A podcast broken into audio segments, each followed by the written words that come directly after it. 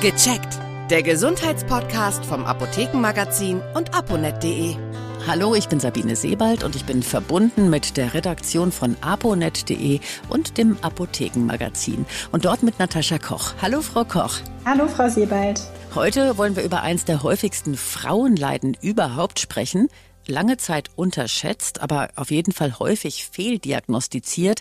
Die Rede ist von Endometriose. Frau Koch, was ist das genau und wie äußert sich diese Krankheit? Ja, das ist zum Einstieg, glaube ich, eine gute Frage und eine berechtigte Frage, weil es, glaube ich, ähm, immer noch viele gibt, die von Endometriose einfach äh, noch nie etwas gehört haben. Also Endometriose ist eine Unterleibserkrankung, bei der sich Gebärmutterschleimhaut auch außerhalb der Gebärmutter ansiedelt, ähm, wo sie eigentlich gar nicht hingehört. Also davon können zum Beispiel die Eierstöcke betroffen sein, die Eileiter, das Bauchfell, der Darm, die Blase, also ganz verschiedene Organe. Und ähm, diese sogenannten Endometrioseherde, so nennt man die, die ähm, wachsen während des Monatszyklus, genau wie die Gebärmutterschleimhaut auch. Und ähm, die bluten auch während der Periode mit. Und das ähm, kann eben zu diesen sehr starken Unterleibsschmerzen führen. Die sind äh, sozusagen das Leitsymptom äh, der Endometriose. Und die treten eben vor allem während der Periode auf, aber auch äh, tatsächlich unabhängig vom Zyklus während des gesamten Monats. Daneben gibt's auch noch eine ganze Reihe an weiteren Beschwerden. Das hängt ein bisschen davon ab, wo die Herde sich befinden. Also es gibt zum Beispiel Frauen, die häufig Schmerzen beim Geschlechtsverkehr haben, beim Wasserlassen oder Stuhlgang, wenn die Herde zum Beispiel am Darm oder der Blase sind ähm, oder leiden generell unter Verdauungsproblemen. Also die Symptome sind wirklich sehr vielfältig, können die Lebensqualität auch stark einschränken und nicht zuletzt führt die Erkrankung bei einigen Frauen tatsächlich auch zu Unfruchtbarkeit. Jetzt ist eine ganz wichtige Frage, wo genau ist der Unterschied zu den ganz normalen Regelbeschwerden und was ist überhaupt noch normal in puncto Regel? Mhm. Ja, das ist auch eine äh, gute Frage. Also es ist so, wenn, gerade habe ich es ja schon gesagt, wenn die Schmerzen nicht nur während der Periode auftreten und eben auch noch andere Probleme dazukommen, da sollten auf jeden Fall die Alarmglocken klingeln. Und ähm, wenn es einfach so ist, dass die Schmerzen den Alltag sehr stark einschränken. Also wenn es so ist, dass zum Beispiel die Schule regelmäßig ausfallen muss oder man Verabredungen absagen muss, nicht zur Arbeit gehen kann und sehr viele äh, Schmerzmittel nehmen muss, die vielleicht mitunter auch gar nicht wirklich wirken, dann ist das auf jeden Fall ein Zeichen, dass da vielleicht was nicht stimmt.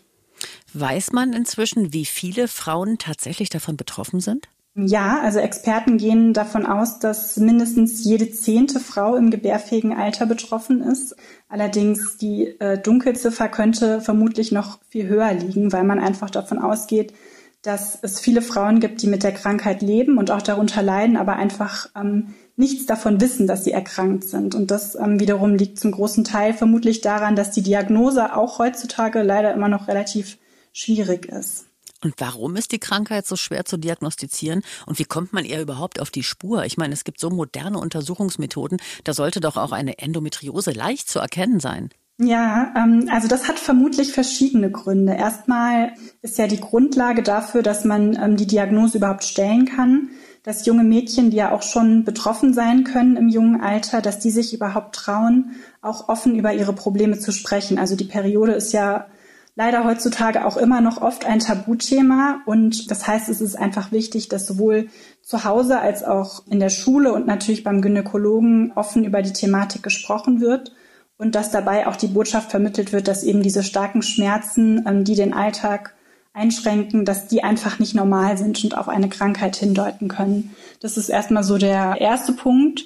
Und ähm, dann kommt erschwerend hinzu, dass ähm, Endometriose im Ultraschall häufig nicht sichtbar sind. Also diese Herde, die können sehr klein sein und sich wirklich verstecken. Aber auch wenn sie klein sind, können sie große Probleme machen. Und ähm, häufig wird den Frauen dann gesagt, ach, das sieht soweit alles gut aus im Ultraschall, da ist nichts. Und ähm, in solchen Fällen, wenn es keinen Befund gibt, aber die Schmerzen trotzdem da sind und ein Verdacht auf Endometriose besteht, dann ist es sinnvoll, wenn man sich direkt an solche zertifizierten Zentren wendet. Also es gibt in Deutschland Endometriosezentren und da ähm, arbeiten Ärzte, die wirklich spezialisiert sind auf das Erkrankungsbild und die für die Diagnose auch mehr Möglichkeiten haben als der Gynäkologe. Und da wird dann in vielen Fällen eine sogenannte Bauchspiegelung gemacht. Das ist eine kleine Operation, auch unter Vollnarkose. Und da wird über einen Schnitt äh, durch den Bauchnabel eine Kamera eingeführt, mit der dann der Bauchraum begutachtet wird. Und da können dann die Herde tatsächlich gefunden und auch direkt entfernt werden. Also das ist sowohl Diagnose als auch Behandlungsmöglichkeit in einem sozusagen. Der Weg dorthin ist aber steinig häufig, weil ja. viele, viele Frauenärzte das Problem einfach noch gar nicht auf dem Schirm haben. Und man braucht ja, um so ein Endometriosezentrum zu besuchen, auf jeden Fall auch eine Überweisung. Wie kann ich jetzt meinen Frauenarzt davon überzeugen, dass ich in dieses Prozedere eintreten möchte, dass ich das auf jeden Fall abklären lassen möchte? Mhm. Also ich denke, da ist das offene Gespräch einfach gut. Also wenn der Frauenarzt nicht von sich aus ähm, vielleicht schon den Verdacht äußert, dass da eine Endometriose dahinter stecken könnte, dann lohnt es sich, denke ich, das auch einfach anzusprechen, dass man darüber was gehört hat und sich da gerne weiter untersuchen lassen möchte. Lässt sich die Endometriose eigentlich heilen komplett? Mhm. Sie haben jetzt eben schon gesagt, man kann die Herde entfernen. Ja. Aber in meiner, in meiner naiven Fantasie stelle ich mir vor, dass die dann ganz schnell wiederkommen. Ja, das ist tatsächlich auch so. Also man könnte sich natürlich vorstellen, durch die Operation, dass ähm, dadurch sich die Krankheit erledigt hat. Das ist leider nicht so. Also die Herde können immer wieder nachwachsen. Und ähm, deswegen empfehlen Ärzte nach der OP dann häufig eine Anschlussbehandlung mit Hormonen. Die setzen dann den natürlichen Monatszyklus sozusagen außer Kraft und das führt dann auch dazu, dass die Herde nicht weiter wachsen und sozusagen austrocknen. Und ähm, das lindert bei vielen Frauen die Beschwerden auch deutlich. Allerdings eignet sich das zum Beispiel nicht, wenn man gerade schwanger werden möchte, weil diese Hormone gleichzeitig auch verhütend wirken. Das heißt, wenn ein Kinderwunsch besteht, muss man auf einem anderen Weg schauen, wie man die Symptome lindern kann. Also mit Schmerzmitteln oder alternativen Therapien.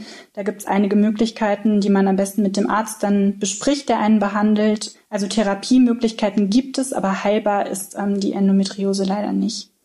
Wie sieht's aus nach den Wechseljahren? Sind da die Probleme vorüber oder kann das äh, theoretisch eine lebenslange Geschichte sein, die einen begleitet? In der Regel sind die Beschwerden mit den Wechseljahren vorbei oder werden zumindest deutlich weniger. Viele Frauen berichten, dass sie mit ihren Regelschmerzen komplett allein gelassen werden. An wen kann man sich denn wenden, wenn man weitergehende Hilfe haben möchte, also jetzt über den medizinischen Bereich mhm. hinaus, um sich zum Beispiel mit anderen Personen oder anderen Frauen auszutauschen? Ja, also da gibt es zum Beispiel die Deutsche Endometriosevereinigung. Das ist ein äh, gemeinnütziger Selbsthilfeverband und die bieten äh, für Betroffene ganz viel an. Also unter anderem kostenlose Beratungen am Telefon zu ganz vielen Themen rund um die Krankheit die sind auch gut vernetzt, wenn es zum Beispiel darum geht, ähm, so einen spezialisierten Arzt oder ein Endometriosezentrum zu finden in der Nähe. Die bieten da Listen an, auch für Selbsthilfegruppen. Also da kann man auf der Website einfach mal vorbeischauen. Vielen Dank. Das war Natascha Koch aus der Redaktion von aponet.de und dem Apothekenmagazin. Auf Wiedersehen und bis zum nächsten Mal. Tschüss. Ciao. Vielen Dank fürs Zuhören. Vergessen Sie nicht, unseren Podcast zu abonnieren. Und viele weitere Tipps und Informationen für Ihre Gesundheit lesen Sie online auf www.aponet.de und alle 14 Tage im Apothekenmagazin, das Sie kostenlos in Ihrer Apotheke bekommen. Bis nächste Woche zur neuen Folge von Gecheckt, der Gesundheitspodcast vom Apothekenmagazin und aponet.de.